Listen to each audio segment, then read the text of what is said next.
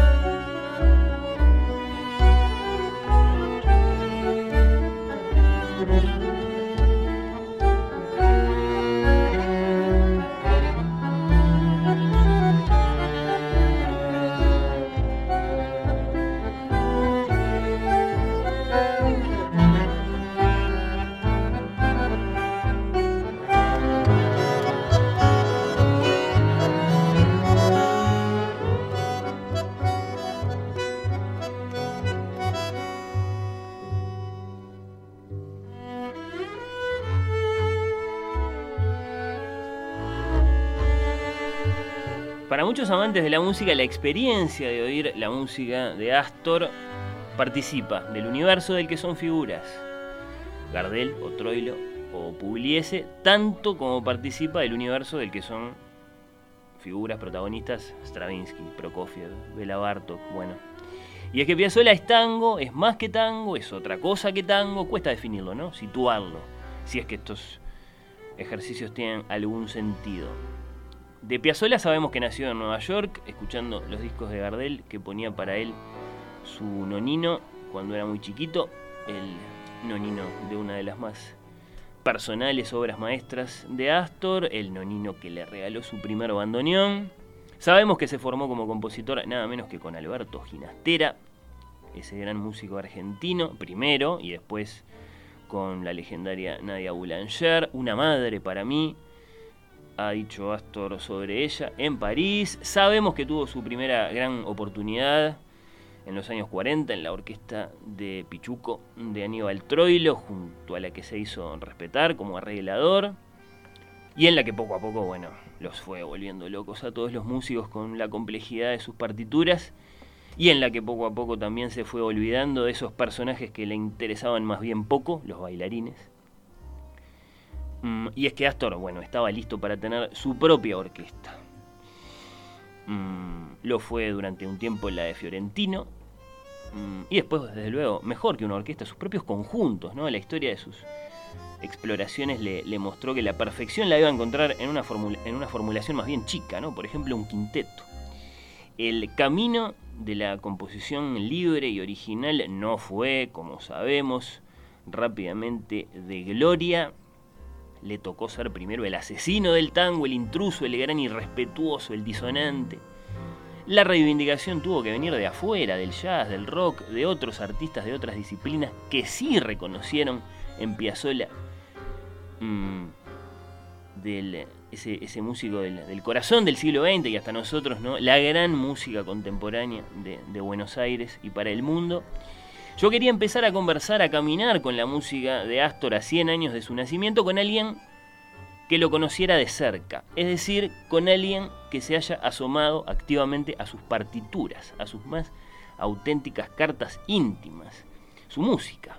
Entonces lo invité a Martín Pujín, bandoneonista, compositor, referente del admirablemente mmm, piazolino, del manifiestamente piazolino, como que llevan a Astor en su nombre propio, Quinteto La Mufa. Bienvenido Martín, ¿cómo andás? Gracias por estar acá. Bueno, un gusto, un gusto, un placer, muchas gracias. Este, después de un recibimiento así, tengo que pensar 30 veces cada palabra. No, por Ahora me dejaste... Martín, eh, vos sabés que, que, que, a mí me gusta mucho conversar sobre música, conversamos cuando, cuando nos conocimos en uno de tantos ciclos de, la MUFA sobre música. Y bueno, tenemos una linda excusa que son los, los 100 años de, de, Astor. Pero bueno, antes de eso, eh, con la MUFA desde 2003, Martín. Sí, 2003. Ahí arrancó la cosa. Eh, Hay camino. Bueno, sí, y, en ese arranque fue, fue Piazzolla el, punto en común que, unió que nos unió a todos era un impulso en esa para, para mi generación. Y todos los que estábamos estudiando música a medida que, te ibas enterando de Piazzola te ibas quedando atrapado viste y, bueno en esa en esa necesidad de encontrar un, una música que nosotros pudiéramos hacer bien y que no, no tuviéramos que estar preocupados de imitar a nadie o de tratar de ser otra cosa de lo que somos, es que después de buscar mm, o, de paulatinamente nos fue llamando la atención, creo que es un proceso que sucedió a, gran parte de la generación.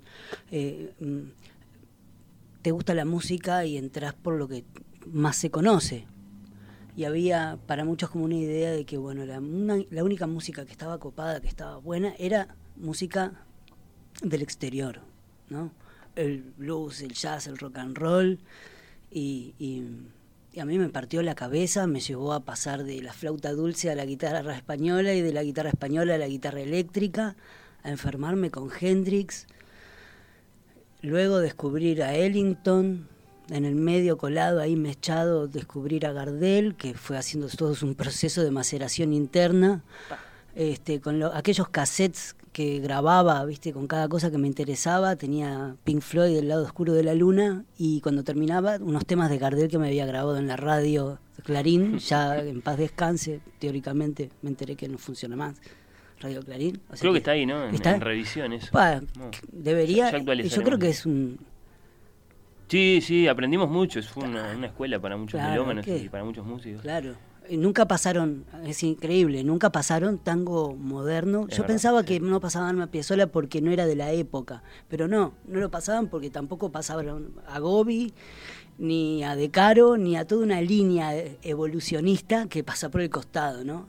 Pero no, no deja de, ser importante y además tiene una parte de nuestro patrimonio, es parte de nuestro acervo, una parte de la memoria una parte de la memoria. Ahí está, y de ahí sacaste tu Gardel. Ese ahí salió, el Gardel que, que, que, me quedaba resonando, viste, en, Salinas cuando iba a ver a mi abuelo, él escuchaba religiosamente cada hora par y se sentaba ahí tranquilo a escuchar y a jugar al, ¿cómo se llama? al solitario o a picar algo, viste, cerca del mediodía con, con un con y, y bueno, y y todo eso se va fundiendo y el, encontrar, cuando sé, buscando, ¿no? Después de conocer eh, Ellington, el jazz, después de conocer el, el, bossa nova y, y, después de encontrar eh, a Hendrix o encontrar a, Coltrane, eh, después de pasar por Monk o Parker, y cada, cada cosa que vas descubriendo te va enloqueciendo, lo mismo que cada orquesta o, o el descubrimiento de, yo qué sé, de Bach o de unos discos de Albinoni que casualmente le gustaban a, al marido de mi madre y, cuando lo escuchás te morís. y, toda esa cosa, bueno, fue haciendo una... una nos, juntó con, con, otros gurises que estábamos todos también... Formándose como músicos. Formándonos. Y, y claro, y al descubrir que estaba la música de Piazzolla es como que todo ese bagaje mundial histórico, está, te lo presentan en un idioma que, que es más tuyo. O unas cosas que son muy locas, que te parten la cabeza y que no entendés por qué, pero te, te gustan, te, te, atrapan, pero no, no, no, entendés nada. Y, eso te motiva a estudiar. Cuando fuimos a Buenos Aires varias veces, este, mm, además de que yo nací allá y tenía amigos y, mi hermana que vivía allá en aquel momento, ahora está acá en Uruguay, este, eh, íbamos muy seguido con la, con la MUFA, los primeros proyectos era para ir a, pedirle a los músicos que nos pasaran algunos piques. Conseguíamos plata para los boletos y nos íbamos a, acampar a la casa de mi hermana y a, buscar a algún músico que, que, hubiéramos hecho contacto acá para que nos escuchara y nos diera una devolución. Entonces ahí conocimos a, a un pianista que tocaba con Raúl Garelo, habíamos conocido acá a Raúl Garelo, habíamos tocado este, de teloneros y charlado con él, qué sé yo. Capaz que hay un paréntesis, Martín, porque Sí. así como yo decía, bueno, tenemos la historia del nonino que le regala a Piazzolla su primer bandoneón. ¿Tu primer bandoneón de dónde salió? Eh, bueno, en, en una época de la crisis del 2000, por ahí, Sí. yo este, estaba desesperado con el tango y, me decidí ahí, después de tocar el bajo, y bueno, después que algunas personas entrañables como, un Petizo Benítez me dio a probar el bandoneón, o como el Toto Bianco, este, me morí. Y entonces puse a la venta y regalé a muy mal precio las dos guitarras eléctricas que tenía y con eso compré un pedazo del bandoneón. Un pedazo. Bueno, un pedazo eh, metafórico. Sí. Este, iba pagando y me iban preparando un bandoneón que al final no, era un divague, iba probando distintos bandoneones del tipo que arreglaba y, y en un momento ya tocando, eh, a veces me prestaban bandoneón para los primeros toques de la mufa, era bandoneón prestado Mirá, por. Raúl Ballarino, que fue mi, mi profesor de, de bandoneón durante unos años y, y que luego siempre me apuntaló y, que yo, y, y participó de esos primeros años de la mufa. Me prestaba el fuelle porque el mío era una porquería. Así que de a poco, en un momento, no sé, no te puedo decir cuál fue el primero.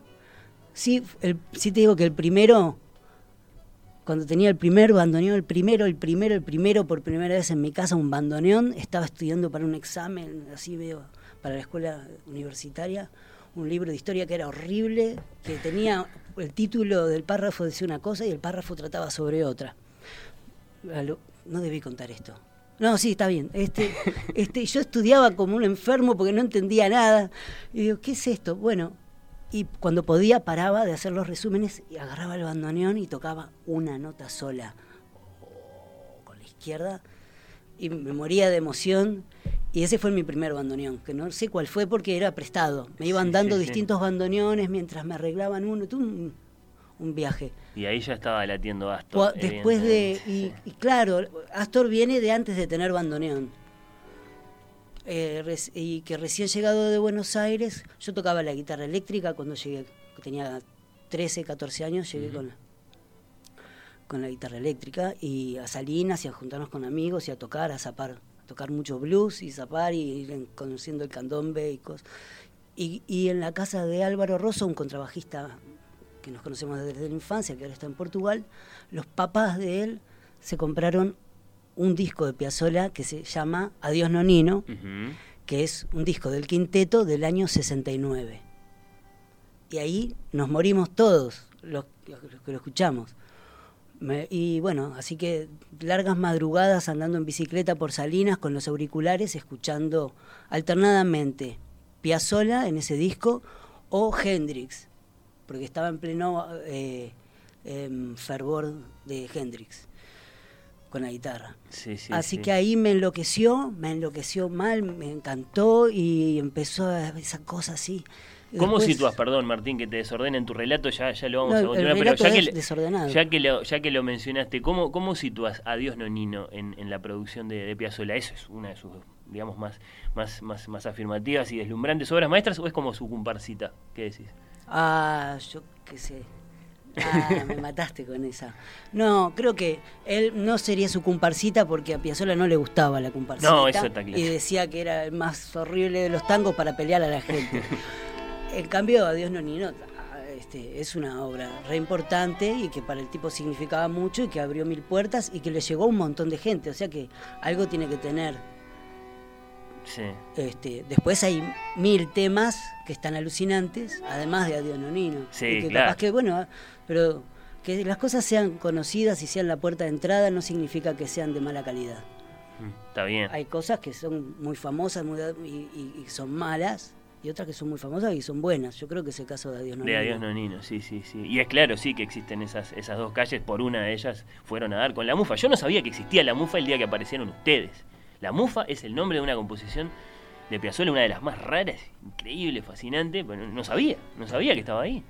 Sí. Así que bueno, se, se fueron a Buenos Aires con, con la mufa a empezar el camino. Sí, sí. Acá también nos ayudaron mucho, ¿viste? O sea que el camino arrancó acá. Sí. Y arrancó copado porque estábamos súper entusiasmados descubriendo esa música y se, supimos dar con, con gente que en aquel momento estaban a cargo de Joven Tango y que eran veteranos coleccionistas y súper entusiastas de cualquier joven que toque tango. O sea, aunque lo tocáramos para atrás, ellos estaban súper entusiasmados. Y porque son el tango vivo. Pero, pero además cuando nos escucharon se dieron cuenta de que estábamos laburando en serio. Entonces, bueno, este, nos ayudaron mucho más, nos proporcionaron eh, partituras, grabaciones, eh, sugerencias, contactos con otros músicos y así fue que nos pusieron en contacto con, con ¿qué pasó? A, partir de Piazzola, y esto después nos llevó a un proyecto alucinante que hicimos hace un par de años y que llevó un par de años de desarrollo, este, nosotros estábamos alucinados con una obra que se llamaba Retrato de Alfredo Gobi. Sí. Entonces, este, yo le comentaba que había leído en este libro que traje, de Piazzolla Manera de Memorias, había leído que ah, Piazzolla hablaba de Gobi poniéndolo en un lugar muy importante de la, de la escena del, del, tango, de la música de esa época. Como compositor. Claro, como compositor e intérprete, director de Sí, orquesta. sí.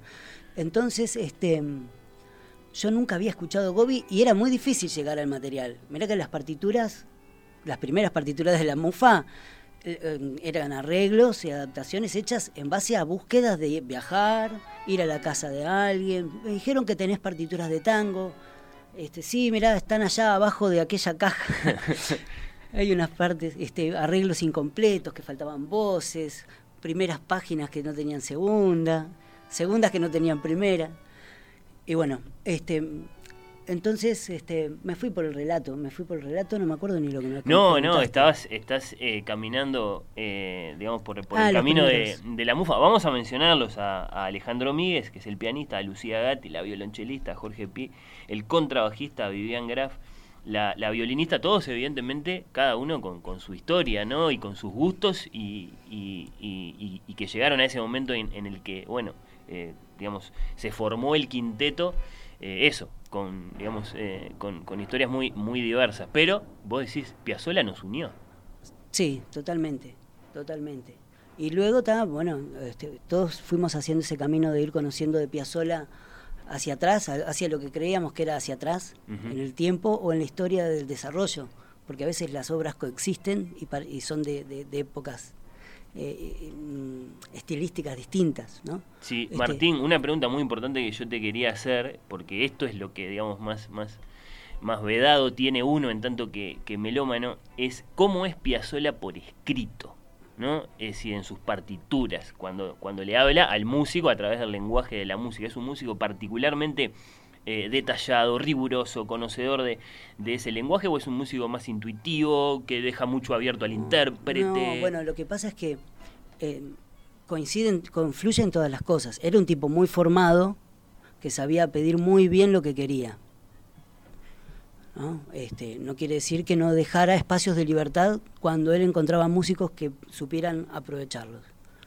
¿no? Ujú. Que era sobre todo el caso de, de los guitarristas que claramente provenían de, del mundo del jazz, ¿no? como es el caso de Malvicino, que además del jazz otro tanto, tanto de desarrollo de un muy muy muy buen músico profesional o como Cacho Tirado o, o como Oscar López Ruiz Guitarristas.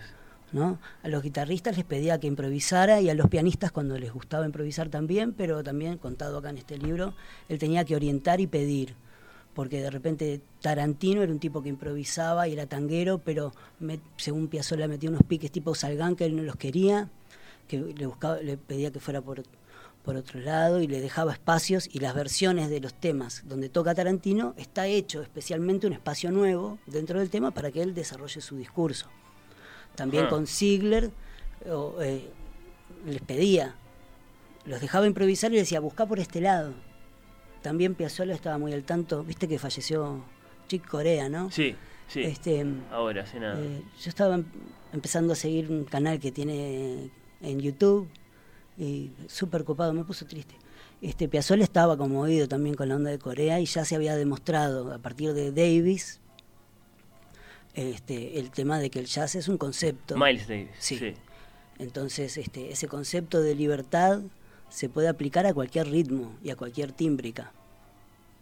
y eso le partió la cabeza a Piazzolla y, y, lo, y nos partió la cabeza a nosotros a el libro de que. El libro que mencionás son las memorias, a manera de memorias de, de Astor eh, Piazzolla. Claro, el camino, digamos, de Piazzolla en la historia de las ideas musicales es muy tremendo, ¿no? Tenemos ese antecedente, ¿no? Piazzolla escuchando Gardel de muy chiquitito, después, bueno, Piazzolla tocando con él, lo acompañó. Claro, lo conoció claro, en- lo conoció, en actuó en una película, en la película del día que me quieras como canillita, Sí. y lo guiaba, lo llevaba a algunos lugares, lo acompañaba en los mandados en Nueva York. Sí, Y dicen Y- que, que, le, que le dijo a Gardel, no entiendo el tango.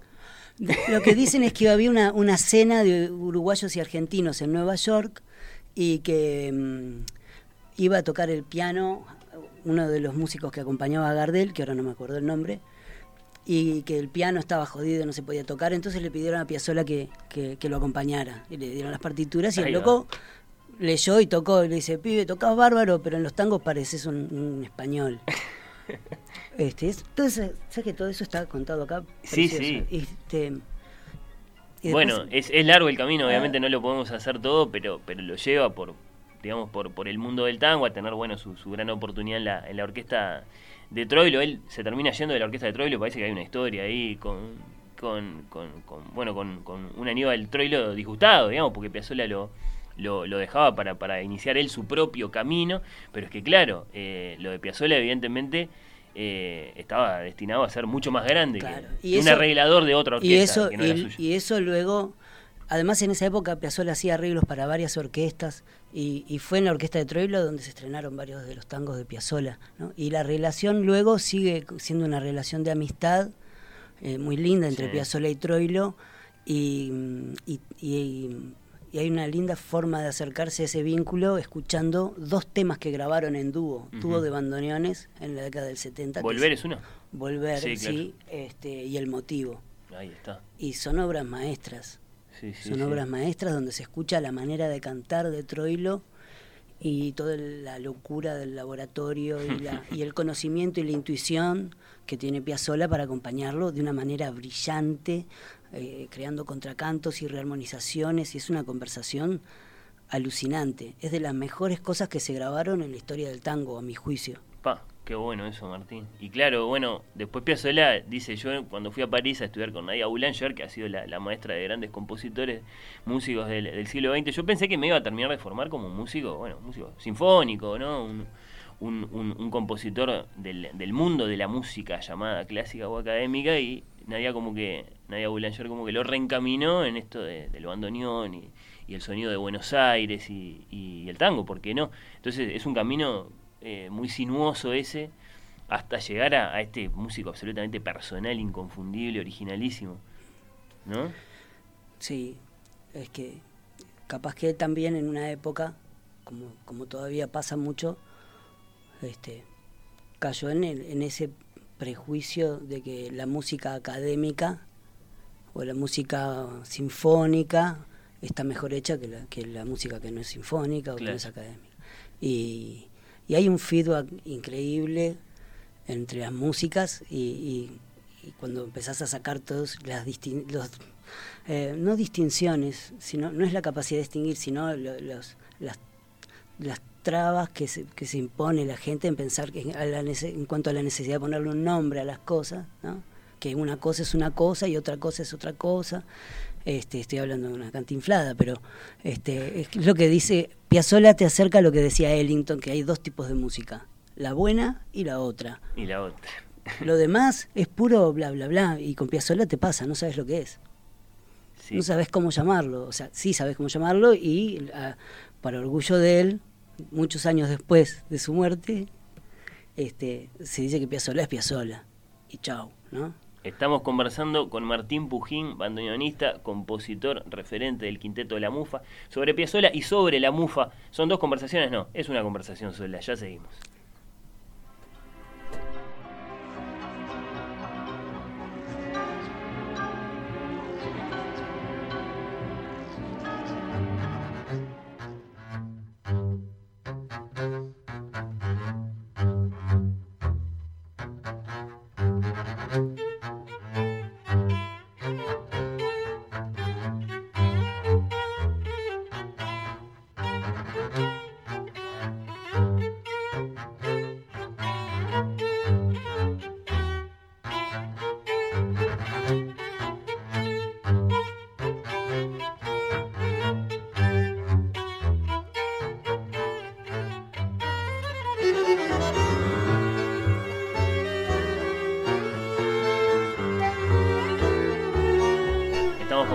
Sobre Astor Piazzolla, 100 años de su nacimiento que se cumplen el próximo 11 de marzo con Martín Pujín de La Mufa, bandoneonista, compositor. Y acá subrayo esta palabra porque estamos escuchando Talea Martín, una, una de tus eh, composiciones en la que la sombra de Astor está ahí.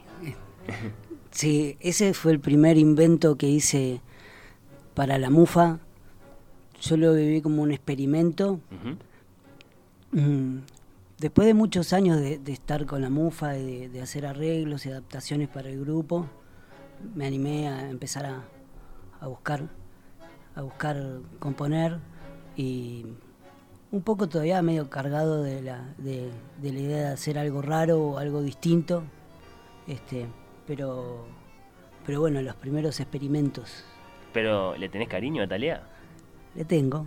Le tengo, le tengo porque abrió una puerta, abrió una puerta a estudiar una escala en particular, que es la escala disminuida o escala octatónica, que, era una escala usada por mucho en el mundo del jazz y por Piazzolla y por Stravinsky y otros compositores rusos y, y da, da, pie a investigar mil cosas. Hoy en día sigo dando vueltas con, con esa escala Nacieron un par de temas más, nació otro tema que se llama Vals, con esa misma escala. Sí, que también forma parte de este, que es el primer disco de La Mufa que, yo atesoro, por cierto. Eh, eh, hay un segundo disco que tendría que conocer, Martín. Ah, sí, sí, te lo voy a traer. Sí, sí. Te lo traigo. No, este, bueno, es mal yo ahí. es un disco, el segundo es un disco que se grabó en vivo en la Sala Verdi. No me acuerdo el año, sinceramente, pero a partir de a partir de, notar que en los toques en vivo se daba una magia especial y ahora a partir de ahí estaría bueno ir a, hacia lo que me contabas de ir al presente de la mufa. Sí, claro. Bueno, resulta que nosotros 2020 fue un año muy muy atípico en el que en el que bueno no, no tuvimos casi presentaciones en vivo eh, de, nuestros músicos eh, y en el que por ejemplo la mufa bueno eh, hizo su, su, propuesta digital ahí apareció de nuevo Astor no Otoño porteño Milonga del Ángel son este son, composiciones que, tocaron para la pantalla, digamos así, el año pasado. Sí, bueno, ese es una este, un emprendimiento que, bueno, dada la, circunstancia de, no poder tocar en vivo y al estar la mufa eh, planteada como un equipo de trabajo que tiene de por sí el objetivo de lograr trabajar como equipo, este, porque...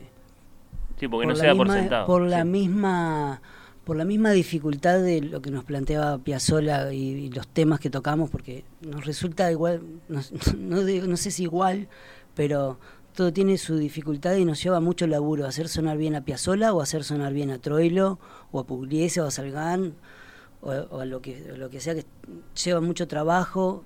El tango llegó a un desarrollo de, instrumental que exige al, músico mm, estar en, dedos como instrumentista, siempre hay, hay un camino hacia adelante, siempre hay desafíos, los temas ponen desafíos que hay que vencerlos, lleva muchas horas de estudio, de práctica, de escuchar, de entender, de ensayar.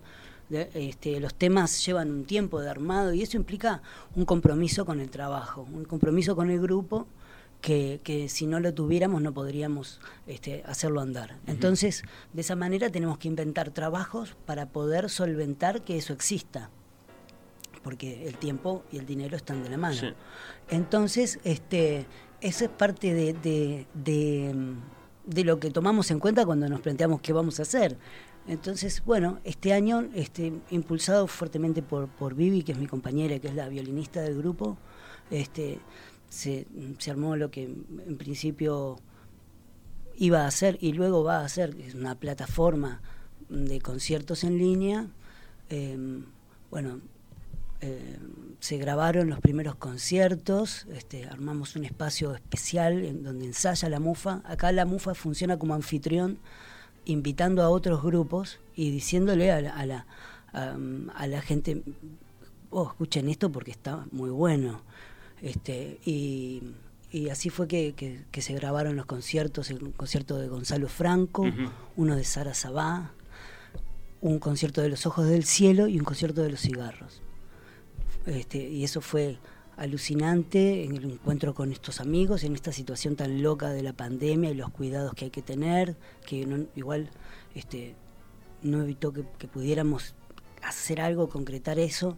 Y ese material se está, está en postproducción y está siendo muy bien visto y, bueno, desarrollando los contactos con, con distintas productoras y este para ofrecerlo en distintos canales. En principio vamos por el lado de, de ofrecer el material a otras plataformas y otros canales, este, y luego más adelante, cuando se pueda alimentar este, el proyecto y, se, sigue, se siga grabando los próximos conciertos, se dará pie a esa plataforma. Así que estamos siempre siguiendo la, el camino que también nos impulsó Piazzolla de construir, de construir nuestro propio camino, de inventar cosas y que están relacionadas con emprendimientos, porque siempre que querés que un grupo toque, hay un emprendimiento, hay un laburo, hay un, una persona que tiene un restaurante y quiere música, o hay un productor que se le ocurre que está bueno tocar en un teatro, o hay un músico que quiere llevar eh, su música, darla a conocer y buscar. Entonces, toda esa construcción, eh, después de casi 18 años de trabajo con la MUFA, la, vemos con, con, con, nuevos ojos y con, y, y con lo mismo que nos dice Piazzolla, no tengas miedo de crear, no tengas miedo de inventar. Por cierto, que esa es una de las lecciones grandes de Piazzolla. Entonces, bueno, hoy la MUFA está impulsando esta plataforma, impulsando estos conciertos que, que, mm, que se están bueno, que va a ser un camino porque lo, virtual llegó para quedarse y por más que el día de mañana volvamos a la presencialidad, sí, va a coexistir, eso va a coexistir, entonces se transforma en una herramienta para el desarrollo de, del trabajo de los músicos y para darlos a conocer, darnos a conocer también en el exterior. Este, también estamos planificando em, un, proyecto de educación permanente para, la universidad, porque hace unos años que venimos vinculados con la universidad ya desde el nacimiento, pero además este, llevando, desarrollando proyectos para tocar en, las, en, los, en los patios de las facultades, eh, donde nos ayudó mucho la Intendencia el, em, en el 19, y bueno, ahora volvemos con esto más fuerte y agregándole, además de otras facultades, eh, agregando bachilleratos mm, y, desarrollando un laboratorio en la EUM, donde este, la MUFA pone una pata en la universidad para investigar, para compartir la parte de cocina interna de la MUFA, para volver a aquel, aquello que hacíamos de tocar y que alguien nos dé una devolución, compartir con otros músicos, escuchar eh, lo, que, lo que nos aportan y abrir, abrir a la investigación con todo, por ejemplo, parte de la preparación del material entre la relación de Piazzolla con Stravinsky, este, mm, el tema de la improvisación dentro del tango, cómo son los caminos para no morir este, hablando en inglés hmm. cuando queremos improvisar, porque eso le pasa, nos pasa o, le pasa mucho a lo... Yo no creo que a mí me pase porque el bandoneón me, me ayudó a salir, pero con la guitarra estudiando tantos años la pentatónica para tocar blues y rock and roll que cuando quería tocar eh, eh, tango o milonga o la música nuestra me salía en inglés. allá. Los dedos me salían en inglés. Eh, entonces este, tuve que ir hacia el bandoneón para poder ir al tango. Pero ahora, haciéndote una vuelta, bueno, la MUFA investiga esa parte, ¿no? Nuestra creación este, y la comunicación espontánea, pero en nuestro idioma, en nuestra música, indagando a, Piazzolla desde el punto de vista armónico, compositivo, las texturas y poniéndolo en comunicación con el resto del tango y el resto de la música. Entonces, hoy en día nos encuentra con este proyecto de, de, los conciertos de efímero, que se llama Efímero, conciertos en línea, nos encuentra preparando este material para la universidad, que tenemos el recontra orgullo y alegría de que el proyecto fue tomado em, mm, por Osvaldo Budón, que es el docente de composición de la EUM, este, para ser el coordinador docente de ese proyecto. Eso va a funcionar el año que viene. Y este año vamos a hacer la, la previa de eso, la preparación. Bueno. Entonces, Después, este, nos, bueno, nos encuentra retomando todo Piazzola, todo el repertorio de Piazzola, incorporando temas nuevos eh, en el repertorio, como que la MUFA desde que nació, desde el 2000, finales del 2002, principios del 2003, hasta ahora, nunca dejamos de estar preparando un tema de Piazzola. Entonces los 100 años de Piazzola nos agarró con, con plena ebullición y en plena enfermedad piazoliana. en plena enfermedad, mira Martín, faltan cinco minutos para las dos de la tarde, el final del programa, y entonces tengo que hacerte esa, esa, esa, pregunta que es que estamos a la vuelta de la esquina del 11 de marzo, que es la fecha en la que se cumplen los 100 años de Piazzolla. La MUFA tiene que estar presente de alguna forma. Vos me decías, había un proyecto que, bueno, naturalmente con esto de el Teatro Solís cerrado eh, se, se, complicó, se va a dar un contexto bastante particular en el que el Auditorio Nacional del Sodre en principio va a estar abierto, va a abrir ahora en, los próximos días eh, y el Solís va, va a permanecer cerrado. ¿Qué podemos esperar? ¿Podemos esperar algo? Yo te pido que sí. Bueno, sí, porque mira, pasó esto. Pensábamos festejar el cumpleaños de Piazzola y hacer una fiesta, un toque fiesta con invitados, músicos, para abrir toda esta cuestión de la exploración que estamos haciendo y compartir y, tocar. Era lo menos. Este, pedimos el Solís. El Solís está solicitado, hay un productor que, está, o sea, está armada la cosa, pero no pudo, no pudo andar. Y nos dijeron que va a estar cerrado no sabemos si va a estar cerrado o abierto, pero además ya estamos muy sobre el pucho. Sí. este, una cosa que vamos a hacer es que hay que brindar ese día. De alguna manera, yo estoy impulsando hacer un, que sea un toque en la calle. Sí, por favor. Este, tenemos que ver cómo, ¿no? O sea, yo siempre sueño y todos hay el sueño es el impulso de la mufa.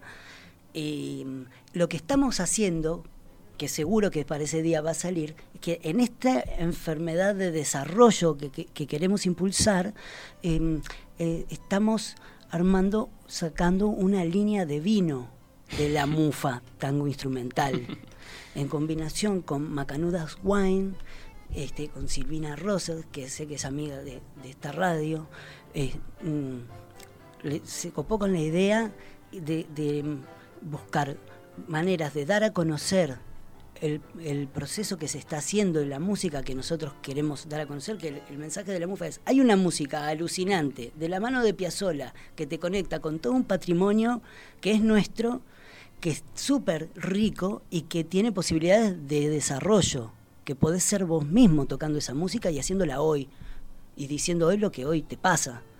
Y eso tiene que darse a conocer porque el gran público no lo conoce. Entonces, bueno, eh. Eh, Vamos a hacer un vino que va a comenzar, eh, seguramente comencemos por Colonia, que es un departamento que, donde la MUFA tiene un público em, más consistente que lo sigue y vamos, tocamos año a año. Entonces, este, vamos a hacer este vino de la MUFA que seguro lo vamos a sacar para la fecha de Piazzola. vamos a poder estar vamos a tener, brindando con, con qué brindar, pero hay que esperar un poquito más para tener noticias concretas de si los vamos a poder escuchar tocar la mufa o tocar, bueno. Bueno, eh, pero ahora me diste un puntapié. Yo con esto que vos me decís, tengo más fuerza para convencer a mis amigos de juntarnos a hacer un toque callejero de la mufa celebrando los 100 años de Piazzola. Y sí, sí, eh, yo creo que es, es, es lo menos que, que, nos tenemos que dar como, como regalo eh, los amantes de la música en general, ¿no? Piazzolla es un, es un gran compositor eh, que excede al tango, que es otra cosa que tango, pero que también es uno de los grandes del tango, ¿no? En esa dificultad por, por, por situarlo. Bueno, muchos saludos para vos desde la audiencia. Eh, Martín, tengo a través de, de las redes, también a través del WhatsApp. Recordamos mm, los comentarios de este músico sobre Gardel en sus presentaciones, en Noches Mágicas, en aquel restaurante de la calle Sarandí, se refiere al, ciclo de la mufa en, puro verso en la primera década de los 2000, como no, supuesto que yo también lo recuerdo. Este es Nico el que te saluda. Pero muchas gracias. Bueno, un gusto conocer, descubrir a Martín. Voy a escuchar la mufa, esto del otro lado, ¿no? Alguien que no, que no los tenía todavía. Esta es Margarita que saluda. Gracias por el programa, una alegría escucharlos nuevamente. Gracias por traer a Martín uno de los mejores bandoneonistas del país, dicen por acá. Bueno, eh, varios saludos. Yo me quedo muy contento de que hayas venido, Martín, de tener estas noticias tuyas sobre la mufa y sobre eh, Piazzola a 100 años de, su nacimiento. Espero que nos reencontremos pronto y contigo, con el bandoneón. Sí, yo tengo que nombrar a una persona, que era la persona que más sabía de Piazzola acá en Uruguay y tenía un, uno a la par de él en, bueno, en Argentina. Ramiro Carámbula, fallecido, un amigo, amigazo, este, fallecido hace un par de años, pero yo lo saludo igual, porque yo sigo con esa conexión y saludo a su familia también, y, hay un montón de gente vinculada a este tema que lo quiere mucho, que lo respeta y que lo recuerda y lo extraña. Así que no puedo hablar de Piazzolla sin hablar de Ramiro porque lo llamaba a las muy temprano en la mañana, tenía la costumbre de levantarse muy temprano. Ramiro, queremos tocar tal tema. Ah, bueno, mira, tal tema Piazzolla lo grabó en tal año con fulano, mengano y sultano. Y en tal otro, no sé qué, no sé qué, no sé cuánto. Así, una bestia. Y, y bueno, que, que, que podamos seguir desarrollando amistades a través de esta música y a partir de una cabeza abierta a la expresión y a, y a la amistad. Evidentemente es muy importante. En el primer disco de La Mufa, además de la composición que se llama La Mufa y que es interpretada de manera magistral por estos cinco músicos que son el quinteto eh, La Mufa, hay un par de composiciones más, ¿no? Hoy escuchábamos un pedacito de, de Libertango, después está Bandó, ahí entramos más en el territorio de lo, de lo, de lo infrecuente, digamos, ¿no? Eh, ¿Te parece si nos vamos con eso, Martín? Bárbaro. ¿Te gusta? Muchas gracias por haber venido. Por favor, gracias a vos. Me encantó este reencuentro. Divino, buenísimo.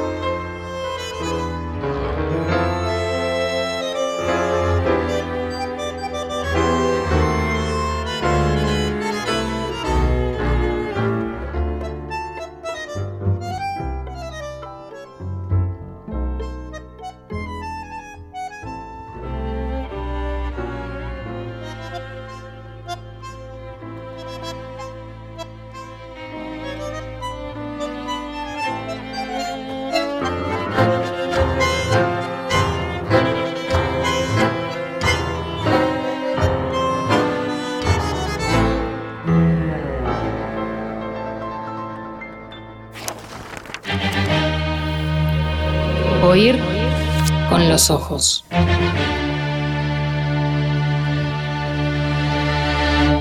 Temporada 5. Bajo los efectos de la lectura.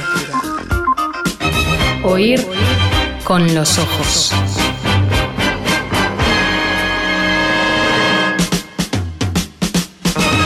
La quinta.